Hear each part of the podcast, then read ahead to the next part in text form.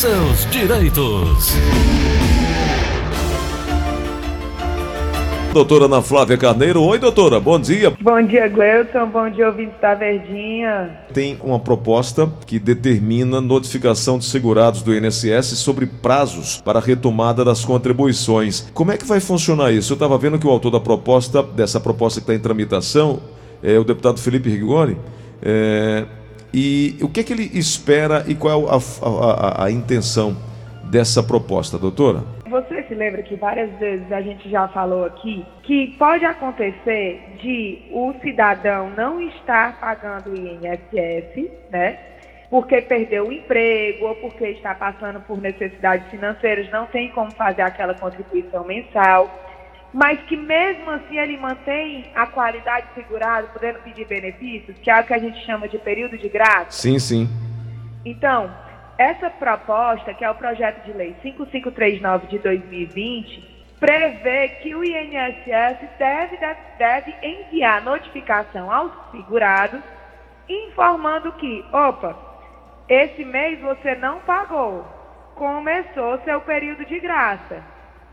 E 60 dias antes de finalizar esse período, mandar outra notificação Olha, está bem pertinho de finalizar o período que você está mantendo a qualidade segurada. Cuida. Vamos voltar a pagar. Cuida, né? Dá um jeitinho, entendeu? Uhum. Eu, eu já falei isso várias vezes, Gleudson, aqui no programa, e bato de novo. Eu não sei por que o nosso poder público não faz campanha de conscientização da população de quão importante é a contribuição para o INSS. Várias foram as vezes que nós já falamos que o INSS é o tipo da previdência que acode, né, que chega junto ao cidadão durante quase todos os momentos de necessidade na sua vida, né? Tem o salário maternidade, quando a mulher tem que se afastar do trabalho por conta da gravidez, do parto, né? Tem o auxílio doença, no caso de, de a pessoa ficar doente e não conseguir exercer mais aquela profissão. Tem o auxílio acidente, no caso do acidente de trabalho tem a aposentadoria por invalidez, no caso da pessoa não conseguir mais exercer nenhum trabalho, tem a pensão por morte que fica no momento do óbito para os dependentes do falecido e tem as aposentadorias. Então, em todos os momentos mais peculiares da vida do cidadão, o INSS chega junto, acolhe. Às vezes pode não ser um valor que você considere como suficiente para suprir as necessidades de uma família mas é melhor do que nada. Então, sempre, é, eu venho batendo muito nessa tecla, né, Gleuton? A melhor forma de garantir os benefícios do INSS é manter a qualidade segurada, né? E como nós falamos, esse período de graça, ele pode ser de um, dois ou até três anos. Então, é muito importante ter essa informação para o cidadão. Achei um projeto de lei interessantíssimo, Espero que ele progrida lá no Congresso e efetivamente consiga ser votado. Com esse negócio da pandemia já existia a virtualização dos serviços do INSS, agora cada vez mais o, o aplicativo, a plataforma Meu INSS está mais ativa, tem mais serviços, cada vez mais eles estão incrementando essa ferramenta. Então, realmente seria muito interessante se através dessa plataforma eles conseguissem passar para o segurado e para o cidadão, mesmo que não tenha mais a qualidade de segurado, que está perto de, do fim da, da, da, da, manutenção da qualidade de segurado, que é o período de graça, e que ele volte sim a contribuir para voltar a adquirir a qualidade de segurado e se manter é, segurado do INSS para usufruir de todos os benefícios que ele proporciona. Perfeito, perfeito. Algo a mais para acrescentarmos, doutora, nessa quinta-feira? Temos, Gleuton. Ontem é, um ouvinte perguntou acerca do pagamento de contribuição em atraso por conta da pandemia, né? Isso, isso. E aí eu disse que eu já tinha lido sobre isso, mas não tinha certeza. Efetivamente, Gleuton, existe, existiu sim a possibilidade dessa contribuição em atraso, mas não para a pessoa física, tá? Hum. Esse, esse adiamento no, na contribuição do INSS foi para a pessoa jurídica, foi para a contribuição patronal, tá certo? Tá. Então, realmente, a pessoa física teve diversos outros é, benefícios né, para aliviar o bolso do cidadão no momento da crise, né, que foi o auxílio emergencial, é, a, a, questão dos contratos de trabalho que puderam ser suspensos e reduzidos para evitar a demissão, né? É, o adiamento da, do imposto de renda. Então, tiveram diversos outros benefícios. É, contribuinte de baixa renda, as contas de luz também é, passaram tempo sem ser cobradas. Então, tiveram diversos outros benefícios para o, o, a pessoa física. Mas a contribuição do INSS não, tá? Então, essa, essa possibilidade de pagamento em atraso, e não é nem em atraso em qualquer momento, Gleuson, é em atraso que o pagamento das contribuições previdenciais do INSS, que era em abril, poder, poderiam ser quitados em agosto. Não é o bel prazer das empresas, não, tá? Então, teve essa benesse, mas também não é como o ouvinte disse, ah, eu não paguei durante a pandemia, quero pagar agora sem juros e correção. Não é assim funciona, tá bom? Perfeito. Doutora, como é que a gente pode consultar o valor com reajuste da aposentadoria e da pensão do INSS, hein? O reajuste, Gleuton, ficou em 5,45%. Tá, mas quem quer consultar, como fazer? Quem quer consultar como é que ficou o valor, vai entrar no aplicativo ou no site Meu INSS. O aplicativo é Meu INSS, o site é Meu INSS meu.inss.gov.br, tá? E vai entrar, se não tiver o cadastro, pode fazer o cadastro na própria plataforma. Ela é bem autoexplicativa, tá? Vai perguntar data de nascimento, nome da mãe, é, última contribuição, valor de contribuições, coisas que o próprio segurado deve saber, já que trata da sua vida contributiva, tá? Perfeito. E aí, quando entrar na plataforma, ele vai é, é, ou ele vai clicar em meus benefícios e lá ele vai mostrar os benefícios que ele tem ativo. No caso, se ele tiver aposentadoria, ele vai clicar no ativo e vai ter um linkzinho que é extrato de pagamento. Nesse extrato de pagamento, você ele pode escolher qual é o período a que ele se refere. Então ele pode botar tipo de outubro de 2020 a fevereiro de 2021, uhum. que ele vai ver quanto era e quanto passou a ser. Ok. Doutora, se eu disser que regra de transição é destinada para mulheres que a partir de 57 anos e homens a partir de 60 anos, com a obrigatoriedade de cumprir um pedágio de 100% sobre o tempo que estiver faltando para completar 30 anos de contribuição, no caso das mulheres, e 35 para os homens, pode ser que as pessoas não entendam tão claramente. Tem como ajudar a, a, a aclarar, por exemplo, aqui, uh, é uma pergunta do Luiz Paixão, ele diz assim, Gleudson, Pede para a doutora detalhar para que a gente possa entender de uma forma bem clara o que é regra de transição. Pronto. Regra de transição, Gleuton.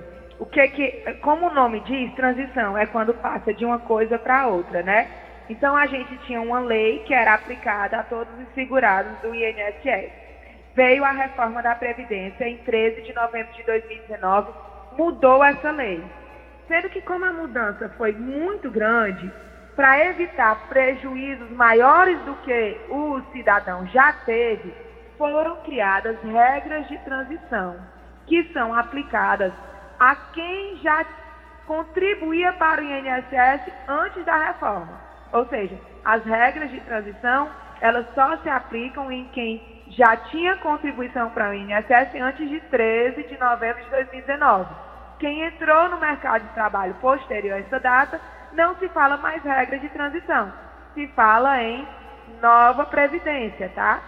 E quem tinha direito adquirido antes da reforma também não precisa de regra de transição. Vai decidir qual é a lei que é mais benéfica para aplicar seu caso.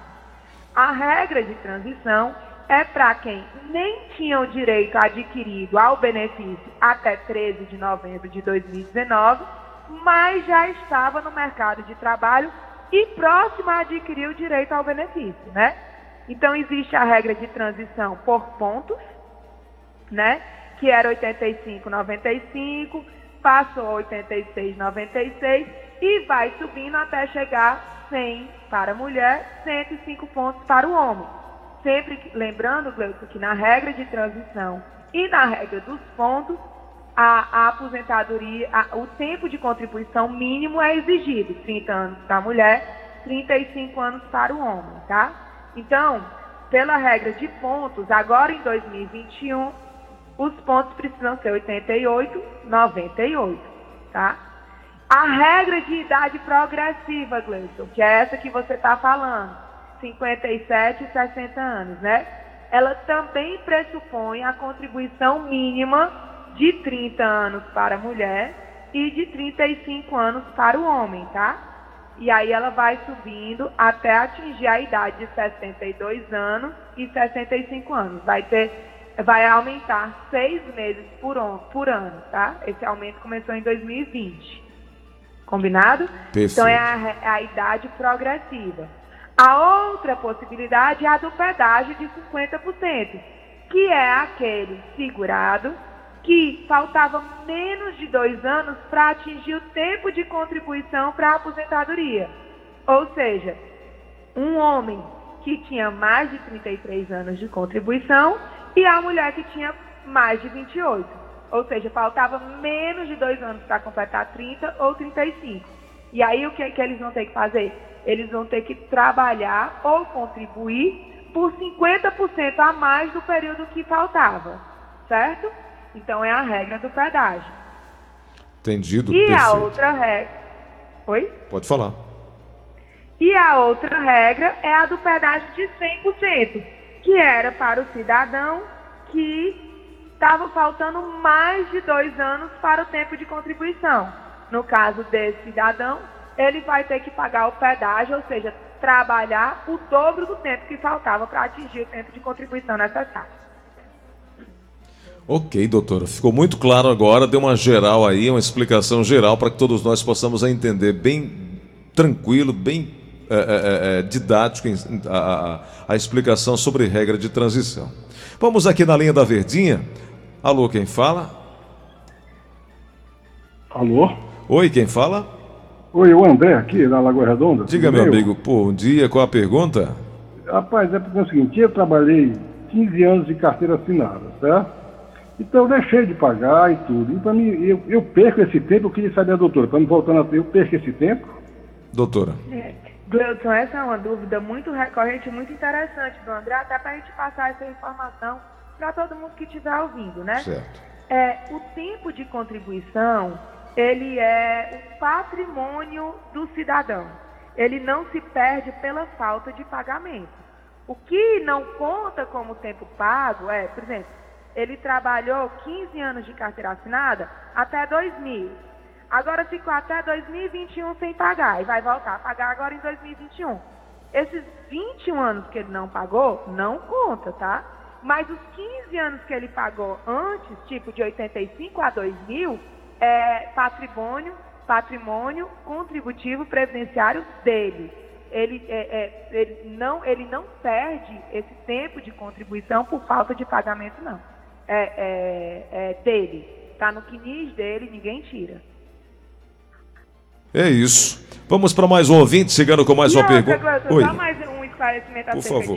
Para ele uhum. voltar a pagar, ele não precisa quitar o tempo que ficou em aberto, ah, tá? É? Ah, é? Ele tem essa possibilidade, isso só pode para quem é, já foi contribuinte individual e teve um pagamento em dia, tá? Então, no caso dele, que, que teve 15 anos de carteira assinada, se ele nunca pagou em dia como contribuinte individual no carnê, ele não pode pagar lacuna. Sim, sim. Mas é, ele não precisa pagar o atrasado, colocar o INSS em dia para voltar a pagar. Basta comprar, comprar o carnê, preencher direitinho, saber se ele vai querer contribuir na alíquota de 20%, de 11% que é o simplificado, ou de 5%, que é o meio facultativo de baixa renda, tá?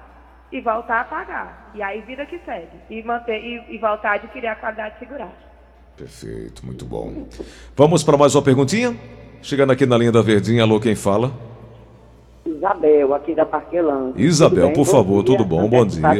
Bem-vinda. Qual é a pergunta? Eu queria saber, na, na verdade, se não tem uma medida que possa vir em favor dos, dos que eu me aposentei por tempo de contribuição, né? Que fazia parte de uma linha de frente de um banco estatal. E hoje em dia o meu salário está tão defasado, tão defasado, que não vou nem dizer quanto é, né? Porque realmente eu tentei desaposentação e, e passou mais de 10 anos, quando eu fui verificar já estava com 16 anos que eu estava aposentada.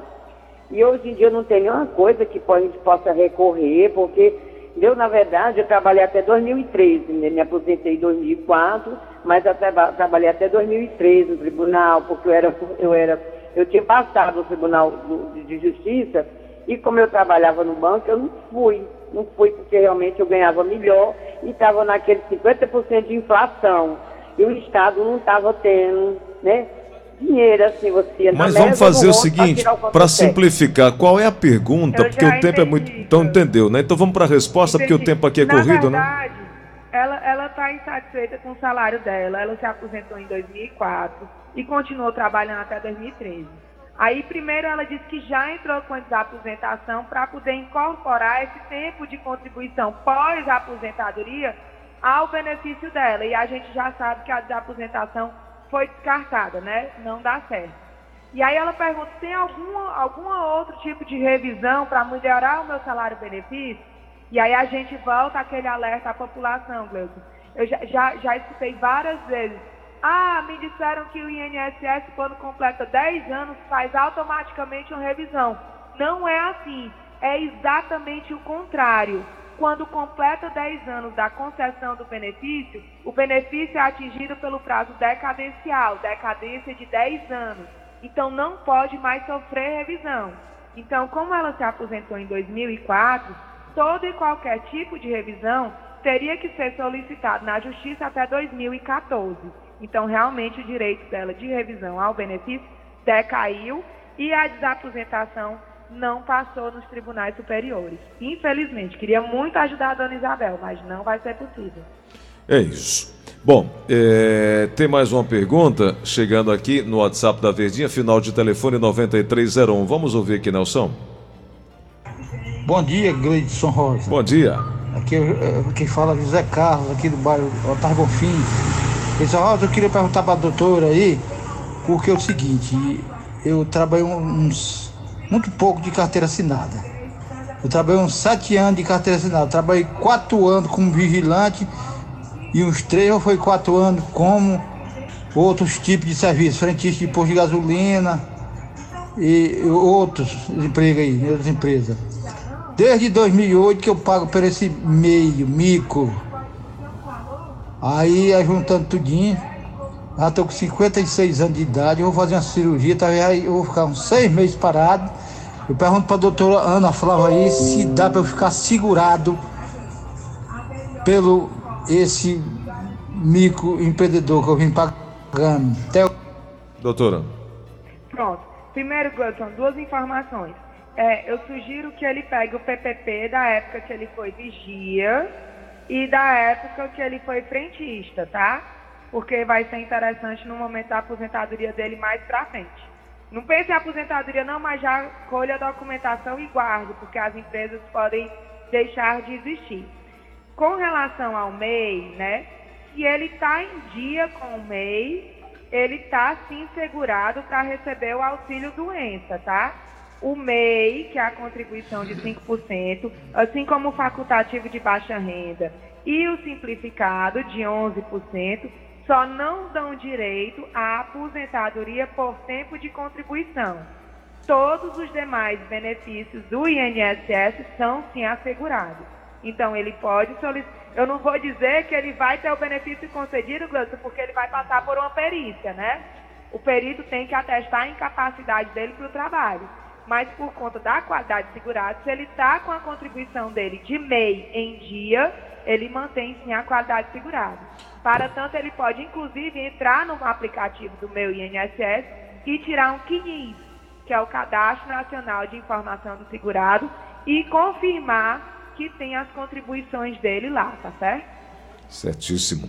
Doutora Ana Flávia, muito obrigado pela gentileza de conversar conosco hoje, conversar com o ouvinte da Verdinha. E você também tem um contato pra, com a equipe da doutora Ana Flávia, 996863123 e tem no Instagram, arroba GFG Advocacia, com as informações do direito previdenciário. Doutora Ana Flávia, muito obrigado pela gentileza de hoje, um grande abraço.